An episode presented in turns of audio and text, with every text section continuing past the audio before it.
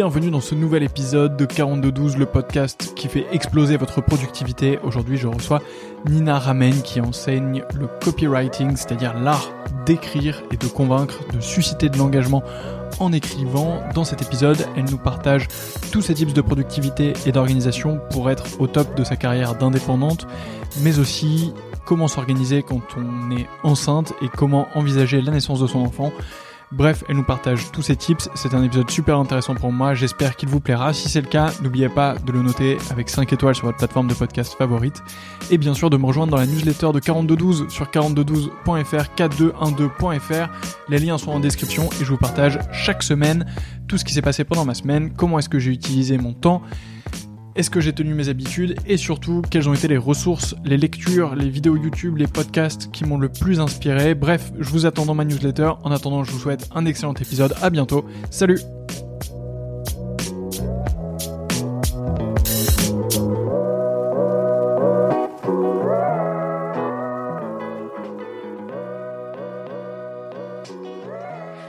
Bonjour Nina. Salut Antoine. Merci beaucoup d'avoir accepté mon invitation. Ça me fait super plaisir de passer euh, la prochaine demi-heure avec toi. C'est euh, Caroline Durado qui euh, m'a grandement conseillé de te contacter et, je suis ravi du coup qu'on ait l'occasion d'échanger tous les deux. Eh écoute, avec grand, grand, grand plaisir. c'est vrai que Caroline Durado, c'est un peu la famille et puis j'aime beaucoup ce qu'elle fait, donc c'est encore plus avec plaisir que je, je viens.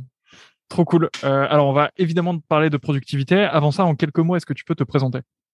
Oui, alors très rapidement, euh, parce que je peux y passer des heures et, on est quand même dans un podcast de productivité. Euh, donc, je m'appelle Nina Ramen et mon métier, c'est d'enseigner l'écriture de vente.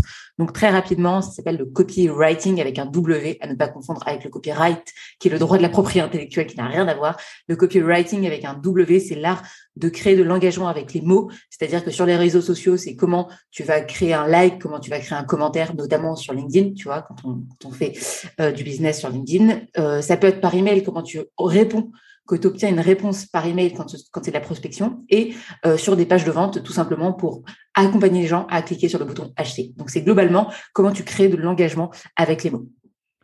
Trop cool. Alors, euh, dans tout ça, tu as récemment euh, lancé ton entreprise et il se passe euh, plein de choses en plus dans, ta vie. Est-ce que tu peux nous parler de l'organisation de tes journées et à quoi ça ressemble une journée ou une semaine en fonction de la maille à laquelle tu t'organises, de Nina?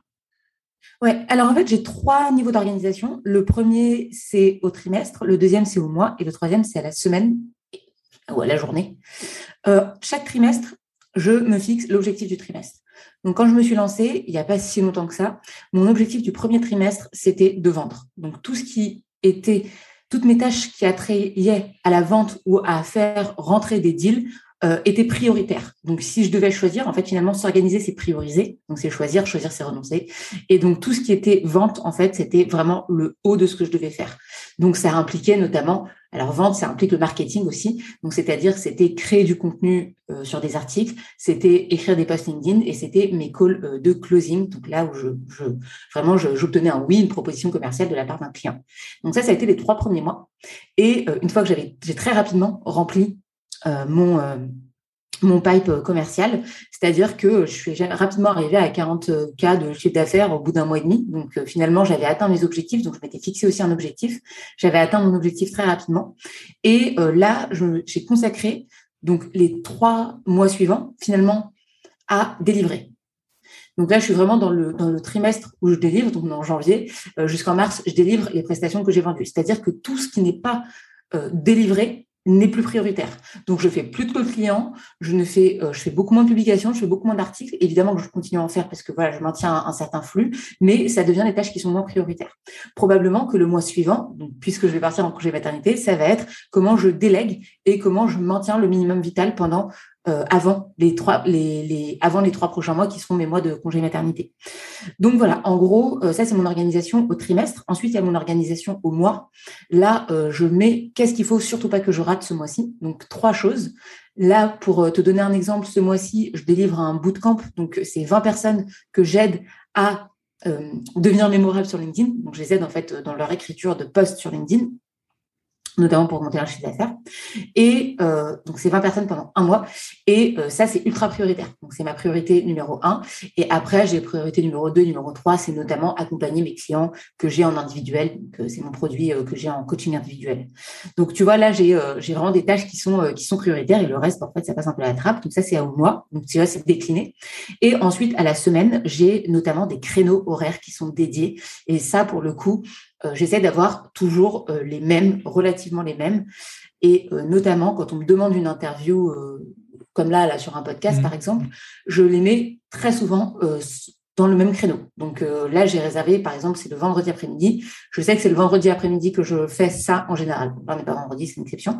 Mais voilà, ça c'est la première chose. Euh, aussi, ce que je fais, c'est que les calls commerciaux, pareil, quand j'ai des calls de closing, euh, je dois avoir des clients, bah, je sais que c'est le mardi après-midi. Donc j'ai vraiment des temps dédiés.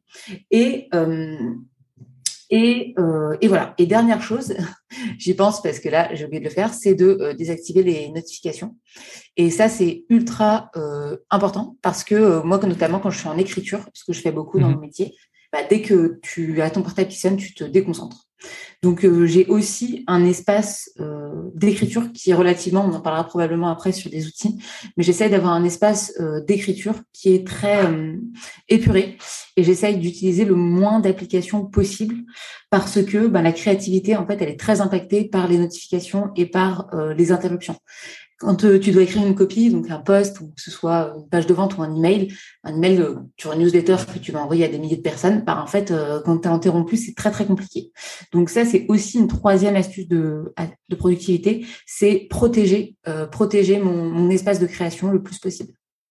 Je, crois qu'il y a une stat là-dessus qui dit que, en gros, alors je ne saurais pas dire le chiffre exact, mais c'est la moindre interruption te fait prendre euh, au moins genre 10 minutes pour te reconcentrer vraiment dans ta tâche ou quelque chose comme ça. Et donc en fait, euh, même une notif de quelques secondes, euh, si tu en reçois genre 3 dans l'heure à 10 minutes d'intervalle, bah en fait, euh, tu as, flingué 30 minutes de ton temps productif et, sans compter le fait que ça t'éloigne même de ton objectif que tu peux vite dévier sur sur rester sur WhatsApp ou Insta et ainsi de suite. Donc ouais, clairement. Exactement. Au même titre que au même titre que euh, quand euh, je fais des demi-journées sur un seul thème, bah, ça me permet de pas passer d'une tâche à l'autre. Mhm. Quand je suis en mode écriture de publication LinkedIn, je sais qu'en une après-midi, euh, en trois heures, j'en fais dix, et mon cerveau, il prend l'habitude et il est conditionné à écrire des posts LinkedIn. Et c'est un peu comme quand on fait du sport, il faut faire l'échauffement après, on est performant et après, on a la récupération. Donc, mmh. ça fait un peu un espèce de, de pente ascendante, de plateau, puis de pente descendante. Et ça, si tu t'amuses à faire euh, tous les matins ou tous les jours l'exercice, bah, tu vois bien qu'en termes de productivité, tu perds toute la partie où tu es en échauffement, tu pas dedans, etc. Et la partie finalement où tu es le plus performant, bah, c'est celle où tu t'es échauffé. Donc, tu as, plutôt intérêt à vouloir à, à maximiser ce moment-là. Donc, à mutualiser les tâches qui se ressemblent, donc à faire des plages horaires qui sont dédiées. Oui, c'est clair. Euh, et aussi, euh, autre chose euh, par rapport à ça, c'est se connaître très bien soi-même. et ça, je pense que c'est très important, c'est savoir dans les moments dans lesquels tu as, tes pics de productivité, pour quelle activité.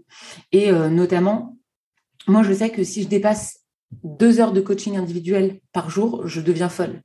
Donc, j'ai appris avec le temps, et ça, je trouve que c'est quelque chose qui est compliqué à savoir a priori, c'est de savoir euh, combien tu vas pouvoir allouer à euh, quelle tâche et à quel moment c'est plus propice de le faire. Et ça, ce n'est que de l'itération, euh, mmh. je pense. Et dans le même sens, toutes les semaines, le, le dimanche, pardon, à 11h, de 11h à midi, j'ai un moment qui s'appelle Comment j'améliore ma qualité de vie. Et pendant une heure, toutes les semaines, donc j'aime bien ce dimanche, en général, je suis assez chill, et ça me permet de prendre du recul et c'est vraiment au sens large comment j'améliore ma qualité de vie. Et notamment, une décision que j'ai prise à ce moment-là, ce jour-là, c'est que je me suis rendu compte que les emails me prenaient beaucoup de charge mentale. C'était très, très compliqué pour moi parce que j'avais le sentiment de jamais répondre assez, assez rapidement. Mhm. Et ce que j'ai mis en place, c'est que j'ai mis en place un, une, réponse automatique dans mon email où je dis aux gens, écoute, j'ai bien reçu ton email, merci, euh, j'en tiens compte. En revanche, je me suis rendu compte justement que euh, les emails me prenaient trop de charge mentale, que c'était compliqué pour moi. Et donc, euh, puisque c'est compliqué pour moi, j'ai pris, euh, pour canaliser cette énergie, j'ai pris le temps de réserver deux créneaux horaires, le mardi après-midi et le vendredi après-midi, où je réponds à mes emails. Donc, si tu ne reçois pas de message avant ce moment-là, ne t'inquiète pas, c'est normal. Et donc, ça permet d'éviter l'effet SNCF qui est que tu envoies un email et en fait, tu sais pas quand est-ce que tu auras la réponse. C'est un peu comme quand ton, ton train il est bloqué en pleine voie et que tu sais pas quand est-ce que ça va repartir. Donc là, c'est un peu pour éviter la frustration euh, de, de l'interlocuteur qui est euh, bah, fait va envoyer un message et qui va recevoir une, réponse cinq jours après et que ça peut être frustrant. Et, euh, et, moi ça me permet surtout intellectuellement de me décharger et pas de me dire oh là là faut que je réponde à lui très très vite etc et donc d'interrompre aussi mes activités au milieu. C'est clair. Alors dans, tout ça il y a pas il y a pas mal de choses. Moi déjà il y a un premier élément qui m'impressionne pas mal c'est quand tu nous as parlé de tes objectifs et de comment tu les déclines au trimestre tu m'as parlé de un objectif pour le trimestre et de euh, des sous-objectifs par mois. Moi, tu vois, je me définis des, des objectifs ou des directions euh, par trimestre et, même euh, pour, ma boîte et tout, mais mais j'en ai beaucoup plus que ça. tu vois, j'ai je sais pas, genre j'ai trois quatre objectifs pour ma boîte, j'ai deux trois objectifs pour ce podcast, deux trois objectifs pour un autre, mes objectifs sportifs, mes objectifs perso, etc. Du coup, en fait, j'ai bon, j'ai beaucoup d'objectifs et ça me stimule de ouf et tout, mais mais toi, j'ai l'impression que tu es vraiment genre focus sur un seul élément. Euh, est-ce que tu t'es rendu compte que justement tu t'éparpillais trop et tu as voulu tout recentrer sur un seul euh, élément? Comment ça s'est passé? Comment est-ce que tu en arrives à ce système? Je mets vraiment la valeur simplicité très, très haut dans mon organisation et je veux que tout soit simple. Je ne suis pas quelqu'un d'extrêmement organisé, euh, très sincèrement. Je suis quelqu'un de moyennement, voire pas du tout organisé. Et quand tu n'es pas organisé, il faut que tu crées des systèmes les plus simples possibles.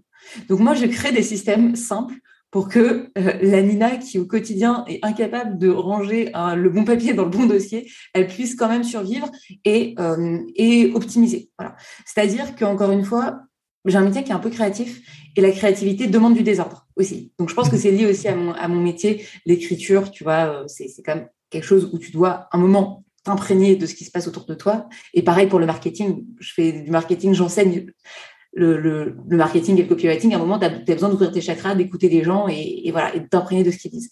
Donc, tu vois, c'est des choses qui sont pas forcément très euh, automatisées, standardisées euh, et carrées. Et même de base, je suis pas comme ça. Donc, voilà. Euh, pour te répondre, je pense que je me connais assez bien et que je me suis dit, OK, rentre pas dans une machine dans une usine à gaz. Essaye de te mettre un seul objectif et je renonce aux autres. Ça ne veut pas dire qu'ils n'existent pas. Mais ça veut dire que si je dois choisir, et c'est souvent ça qui se passe dans une journée, parce que tu n'as que 24 euh, heures dans une journée et potentiellement 6-7 euh, heures de travail, tu vois, ou voire, voire 12 pour certains, bah, tu dois faire des choix. Et c'est là où, en fait, ce, ce, cette méthode du haut trimestre fonctionne, c'est que au moment où tu dois choisir entre deux tâches, parce qu'il te reste plus que deux heures à la fin de ta journée, parce qu'en fait tu dois, as réservé l'apéro avec des potes après, et eh ben tu te dis ok, en fait je priorise cette tâche-là. Et, et, c'est très important.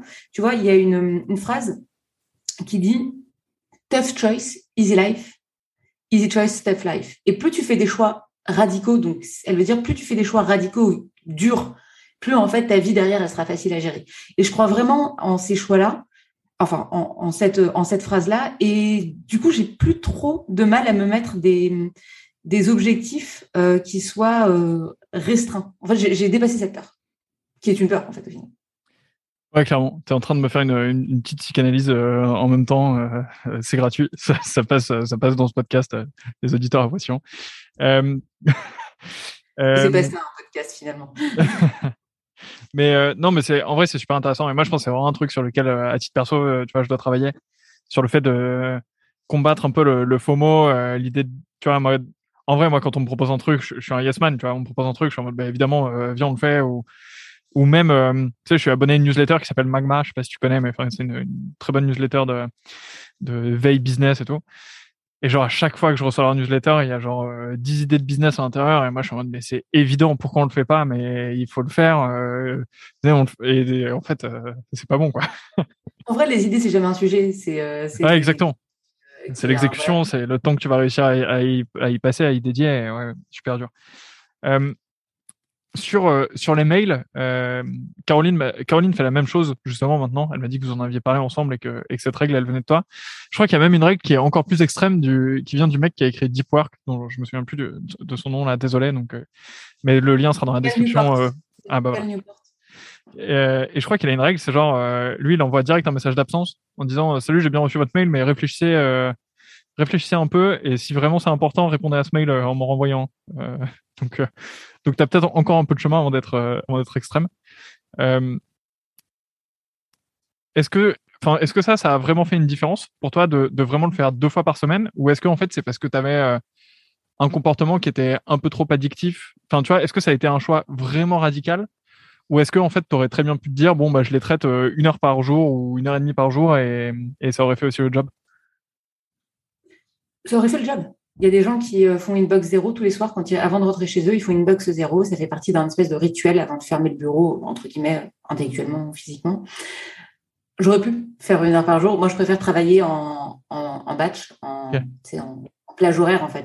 Donc ça, c'est mon ma méthode, ma manière de travailler. Et j'en parlais avec Caroline Jurado qui m'a dit ouais, mais en fait ton email il est, super. Elle a récupéré, elle m'a dit il est génial. Mais le corollaire de cet email, c'est que tu te retrouves le mardi après-midi avec 30 emails à gérer. Et donc tu dois passer trois heures à dépiler tes emails au lieu de faire une heure par jour. Après, c'est un choix, ça dépend de toi qui t'es, qu'est-ce que tu préfères. Moi, je, préfère euh, faire trois heures d'un coup que faire euh, une heure par jour mm. parce que, encore une fois, ben, j'ai besoin de moments de créativité. Et si tu ouvres un email, t'inquiète que ta créativité, après, elle est morte. Tu ouvres ta boîte mail, c'est clair qu'elle est morte. Après, il y a aussi autre chose que je voulais dire par rapport à ça, c'est que c'est utopique de se dire que tu n'ouvres pas tes emails. Évidemment que j'ouvre mes emails parce que j'ai des réponses que j'attends, parce que voilà, je regarde mes emails, mais ça m'enlève la pression de devoir répondre très vite. Et c'est ça qui compte. Ce que, ce que je cherche, c'est, tu vois, Évidemment qu'il y a des fois où j'ouvre mes emails euh, en fin de journée parce que voilà, je tombe dessus ou même je fais pas exprès ou quoi, dans des moments où tu vois, tu es en train de scroller un petit peu inconsciemment. Mais je me, je me dis, je, ne suis pas obligée de répondre. Et ça, c'est ça finalement, c'est ça la tranquillité pour moi. Et, je pense que c'est ça la vraie question à se poser. C'est quoi la tranquillité pour toi? C'est quoi le, truc C'est clair. Euh, tu, m'as tendu une, perche un peu euh, tout à l'heure sur les, outils que tu utilises. Euh, alors, je te propose de foncer directement dedans. Est-ce que tu peux nous dire un peu les quelques outils qui, entourent ta, journée et, de ton stack de, productivité et d'efficacité? Encore une fois, moi, je suis très, j'essaie d'être le plus simple possible. Je trouve que c'est un piège dans lequel il ne faut pas tomber de vouloir plus d'outils, toujours tester tout ce qui se passe. Euh, très très très clairement. Donc moi j'ai fait hum, régulièrement, je teste rapidement et puis après je les enlève euh, tous pratiquement. Au final, mes outils, c'est quoi? C'est euh, mes emails, numéro un. deuxième outil qui est ma vie, vraiment, il y a tout dedans, de mon perso à mon pro, de de, de mon perso à mon pro, de, de mon attends, désolé. Euh, de, mon, de, mon, de, mon, perso à mon pro, euh, de mon, de mon code limite euh, de, d'appartement à, à le nom de mes clients, c'est BER, B-E-A-R. C'est mhm. l'équivalent de Evernote pour ceux qui n'ont pas Apple. Et c'est un système de prise de notes qui te permet de classer tes notes.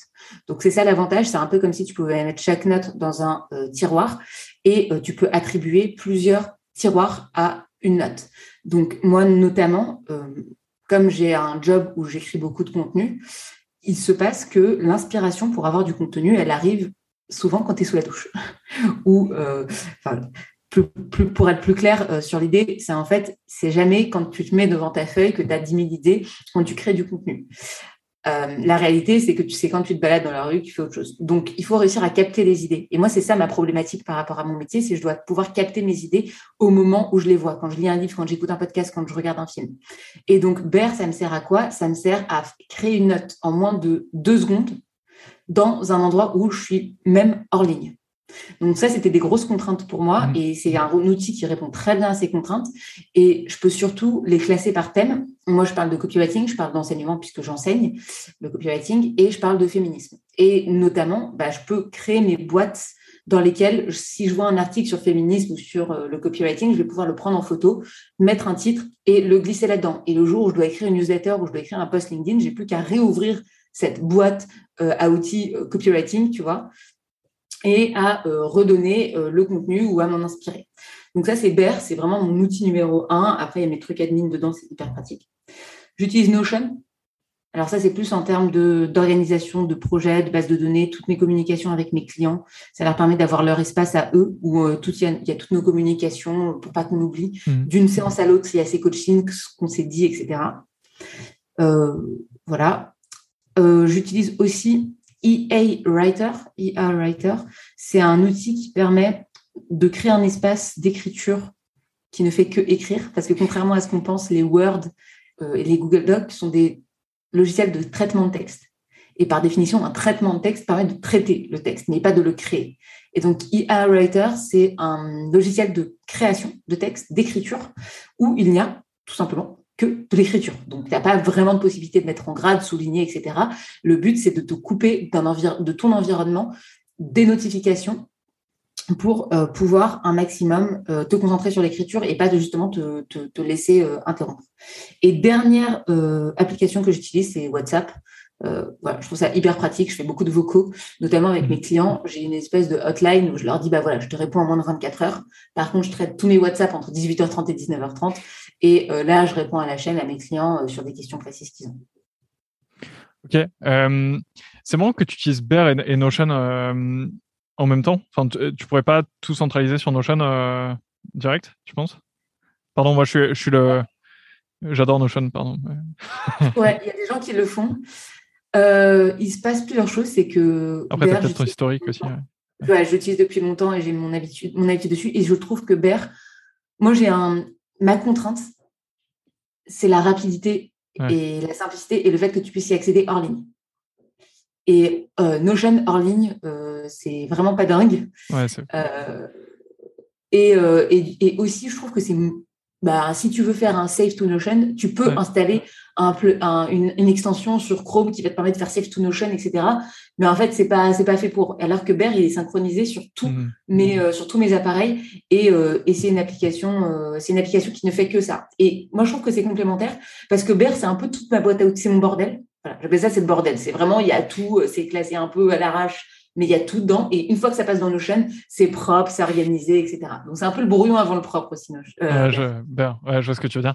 Il y a beaucoup de créateurs de contenu qui parlent un peu d'avoir une, euh, une machine à contenu ou, tu vois, des, justement, de réussir à capturer les idées n'importe quand.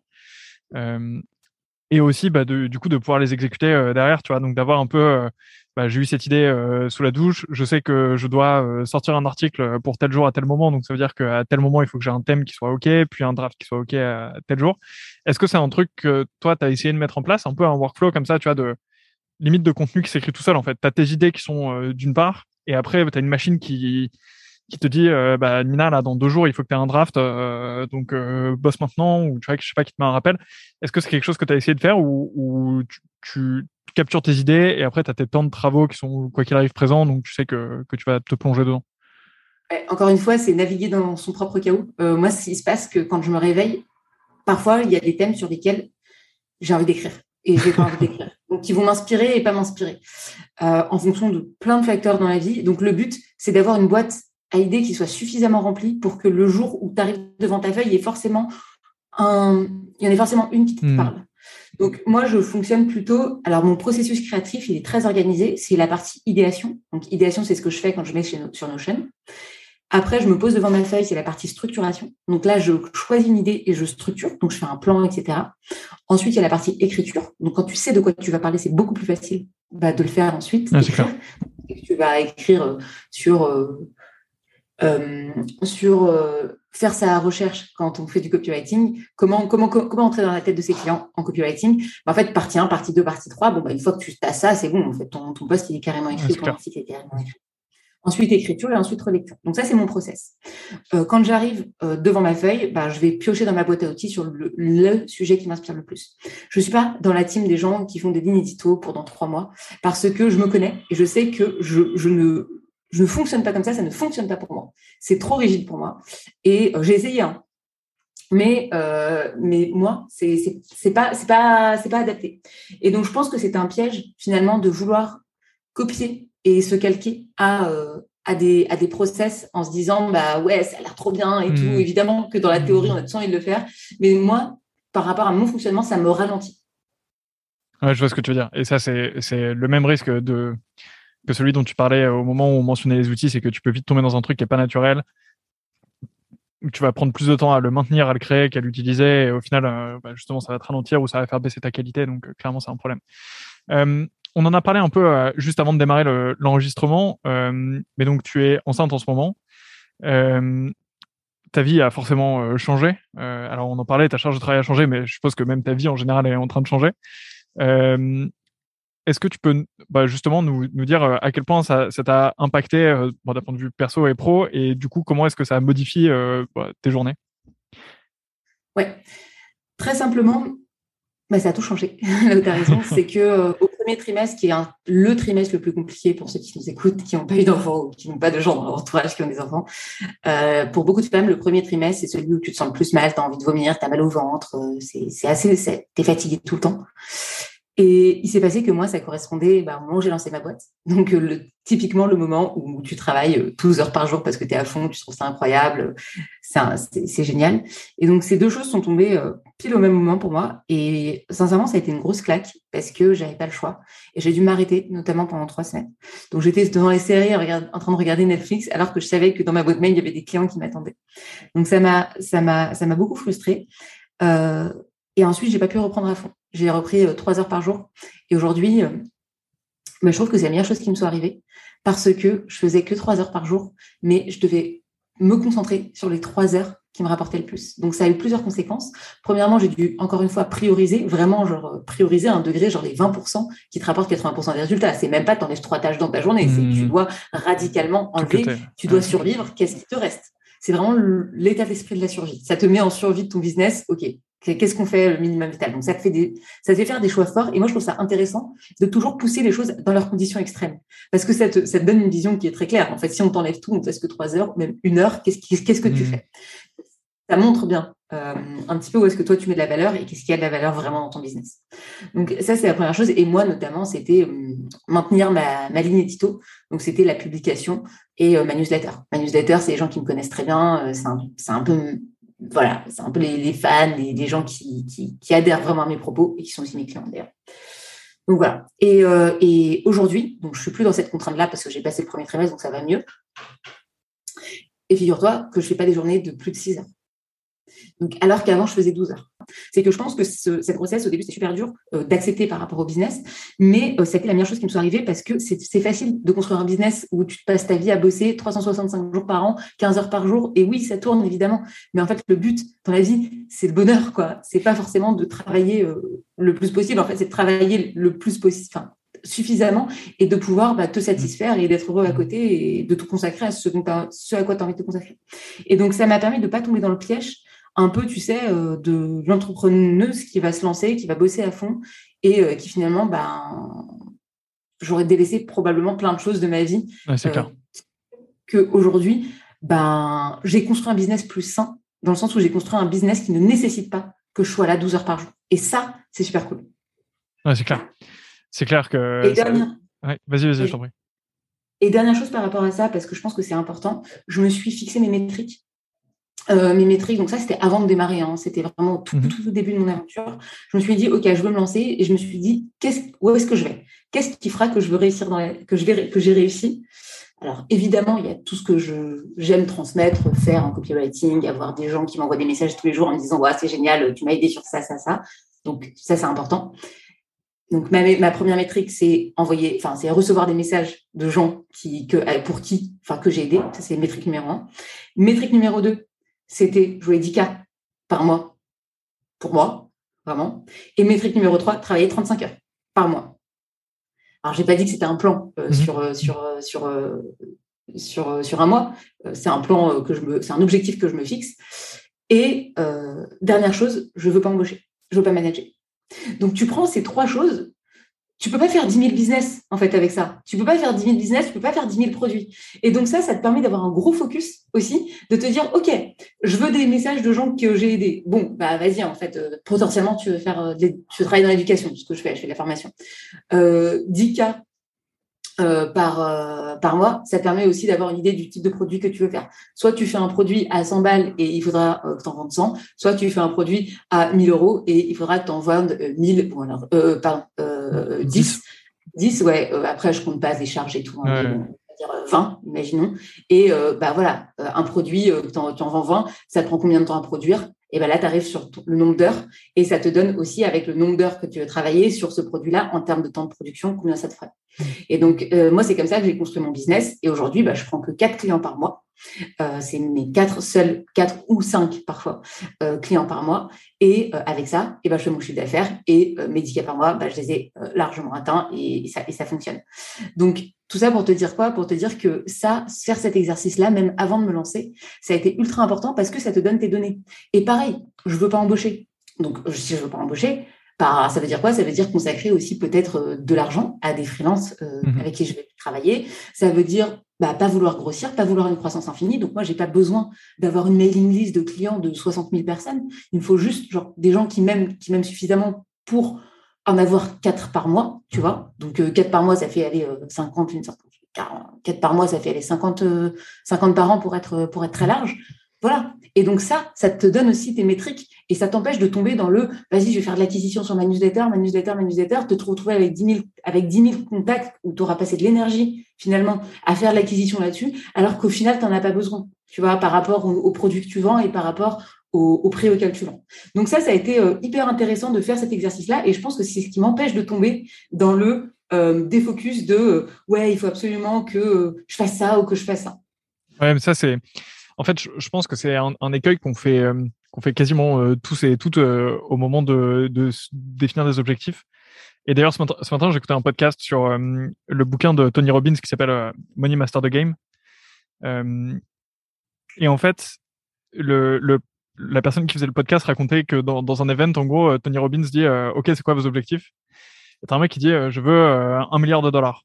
Et en gros, Tony Robbins lui dit Ouais, mais OK, mais qu'est-ce que je vais en faire? Et le mec lui dit, bah, déjà, j'aurais mon propre jet.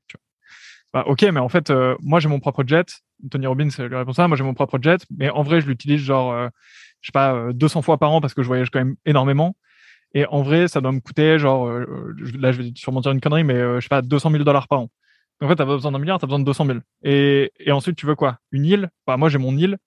En vrai, elle, elle me coûte autant. Je, ferais mieux de la louer à, je sais pas, 100 000 la semaine ou, ou 50 000 la semaine, donc il te faut 200 000 de plus. Donc là, tu es à 300 000 et Alors, c'est énormément d'argent. Euh, enfin, euh, qu'on m'entende, il n'y a aucun problème euh, là-dessus, mais il y a quand même une énorme différence entre vouloir faire 3 millions par an et en fait, tu es déjà énorme et vouloir faire un milliard. Et en fait, je pense que parfois, quand on, veut designer notre vie ou notre style de vie, on, imagine, des possessions ou genre un chiffre clé et on, oublie d'imaginer un style de vie où justement, bah, tu peux travailler 35 heures, tu peux ne pas embaucher, tu peux euh, être euh, à peu près tranquille, euh, avoir des projets perso, avoir une vie de famille et tout. Et en fait, on a tendance à trop designer le bah, je veux X sur mon compte en banque ou X de net worth. Et en fait, bah, tu l'as dit, je pense que le bonheur, le bonheur, c'est pas vraiment ça. C'est qu'est-ce que tu as envie de vivre, quelles, expériences tu veux avoir, avec qui. Enfin, c'est plutôt ça, quoi. Et il y a des gens qui ont, qui ont, des contraintes qui sont totalement différentes. Il y a des gens qui voyager et pouvoir travailler du Costa Rica, tu vois, et ben c'est une, une, autre contrainte du coup ah, en termes de bah, d'argent que c'est que cette vie nécessite. Ben, peut-être que c'est plus, peut-être que c'est moins, peut-être qu'en fait cette personne va faire du surf ou pas, j'en sais rien. Et, je pense qu'il faut se fixer des objectifs là où tu as totalement raison par rapport à la vie que tu veux. Et, c'est très difficile de savoir la vie qu'on veut. Euh, je pense que c'est limite ça, tu vois. Et une fois que tu sais ça, bah, tu plus dans le. Moi, je sais, en fait, j'ai mes 10 000, je suis bon, bah, ok, euh, j'ai ça pour épargner, j'ai ça pour voyager, j'ai ça pour ma famille, et puis, euh, puis j'ai ça pour vivre. Et en fait, tu, tu, sors un peu de la logique de croissance euh, mm. infinie et, et, et, et, aussi de la course à, à, bah, à faire plus, à être toujours plus. Et, quelque part, moi, je trouve que c'est très apaisant. Ouais, c'est clair. Euh, Nina, je t'avais euh, promis 30 minutes on a déjà dépassé, mais promis, je te pose une, toute dernière question avant la vraie dernière. Euh, mais c'est pour revenir un peu sur le, sur le sujet de la grossesse et de ton organisation. Nous, on a une de nos salariés, par exemple, dans, dans ma boîte, qui a accouché il y a, il y a, maintenant quand même quelques mois. Et c'est clair qu'avoir un enfant, ça, alors la grossesse, ça a changé sa vie, mais avoir un enfant, ça aussi, ça change ta vie, parce que ta priorité numéro un, ça devient clairement ton enfant, quoi. Est-ce que c'est quelque chose dans lequel tu t'es déjà projeté euh, ou, tu te dis en fait on va, on va ralentir et on va, on va encore attendre euh, que ça arrive? Ouais, bah c'est ce que je te disais tout à l'heure. Tu vois, mon... donc là, je suis dans le trimestre de la, de la prod. Donc, euh, j'ai pris beaucoup de clients et qu'il faut que je délivre et je délivre un bon produit. Mais mon trimestre prochain, j'ai pris trois mois complets dédié uniquement à préparer mon congé mat. Donc, ça veut dire que pendant ce trimestre, donc ces trois mois, c'est quand même beaucoup, hein, trois mois pour préparer son congé mat, mais pendant ces trois mois, j'ai plusieurs objectifs. Premièrement, qu'est-ce que je peux déléguer Qu'est-ce que je peux déléguer et comment je peux le déléguer Et notamment former des personnes. Donc, j'ai trois mois pour un peu former des personnes sur le sujet, notamment mon écriture qui doit, que je dois arriver un peu à déléguer. Je prendrai un freelance puisque je ne veux pas embaucher, mais j'ai déjà des idées de personnes. Comment déléguer sur mes coachings? Donc, des coachings qui est quelque chose qui est a priori pas délégable et moi j'ai une marque personnelle qui est très forte. Donc, comment est-ce que, pareil, tu délègues ça? Donc, ça, je suis déjà en train de bosser avec quelqu'un, je pense, qui va prendre le relais sur, sur les mois de congé mat. Et troisième chose, euh, potentiellement créer un produit en ligne, mmh. euh, ou pas en ligne d'ailleurs, mais un produit qui ne dépend pas de mon temps et qui n'a pas besoin que je sois là pour être vendu. Euh, notamment, là, je suis en préparation d'un livre et je réfléchis à faire une formation. Donc, tu vois, c'est trois moyens pour préparer mon congé maternité et sur lesquels je me suis fixée. Et je pense que ça se prépare franchement, pour, pour la suite. Donc moi, ça va même préparer ma vie de maman derrière.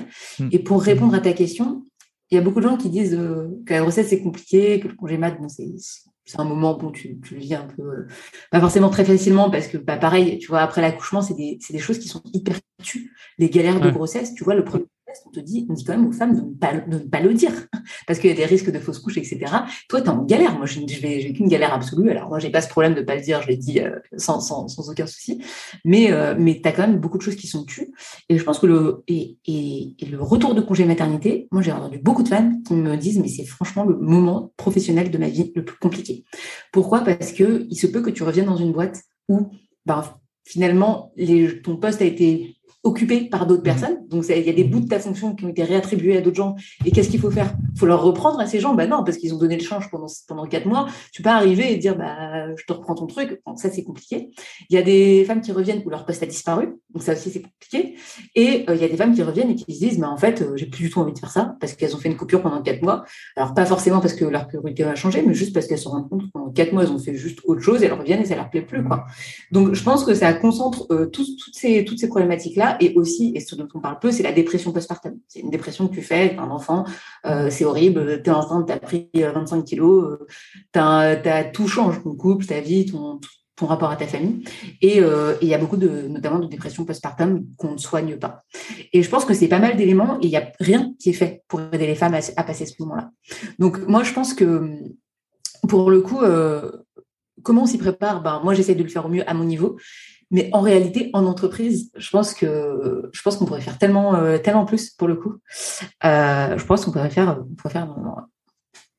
Ouais, c'est clair. Voilà, euh... instant. Euh, non, non, mais c'est un sujet qui me tient à cœur, donc forcément. Je suis, enfin, je suis clairement d'accord avec ce que tu dis et, et ouais, clairement. Après, enfin, tu vois, en tant qu'entrepreneur, nous, on savait pas trop comment accueillir ça, tu vois. Enfin, on a, on a essayé de faire le max, d'être bah, évidemment souple. Euh, évidemment, la personne qui était enceinte chez nous euh, a retrouvé son poste euh, et, et d'ailleurs membre du quotidien de notre boîte. Donc, enfin, il y a aucun souci là-dessus, tu vois, a pas, de difficulté. Mais, mais enfin, après, je me doute que d'un point de vue perso, pour elle, ça... d'ailleurs, je sais qu'elle écoute ce podcast, donc j'embrasse évidemment, mais mais mais enfin, je, je, pense que je peux ne je peux ne pas me, enfin, je ne peux pas me douter plutôt de, de ce que ça représente parce que bah, déjà, moi, je suis pas du tout confronté avec ma copine en ce moment. Euh, et, et même, j'y serais à titre perso jamais confronté, donc euh, je peux pas vraiment savoir. Euh, tu, tu, voulais rajouter un, truc euh...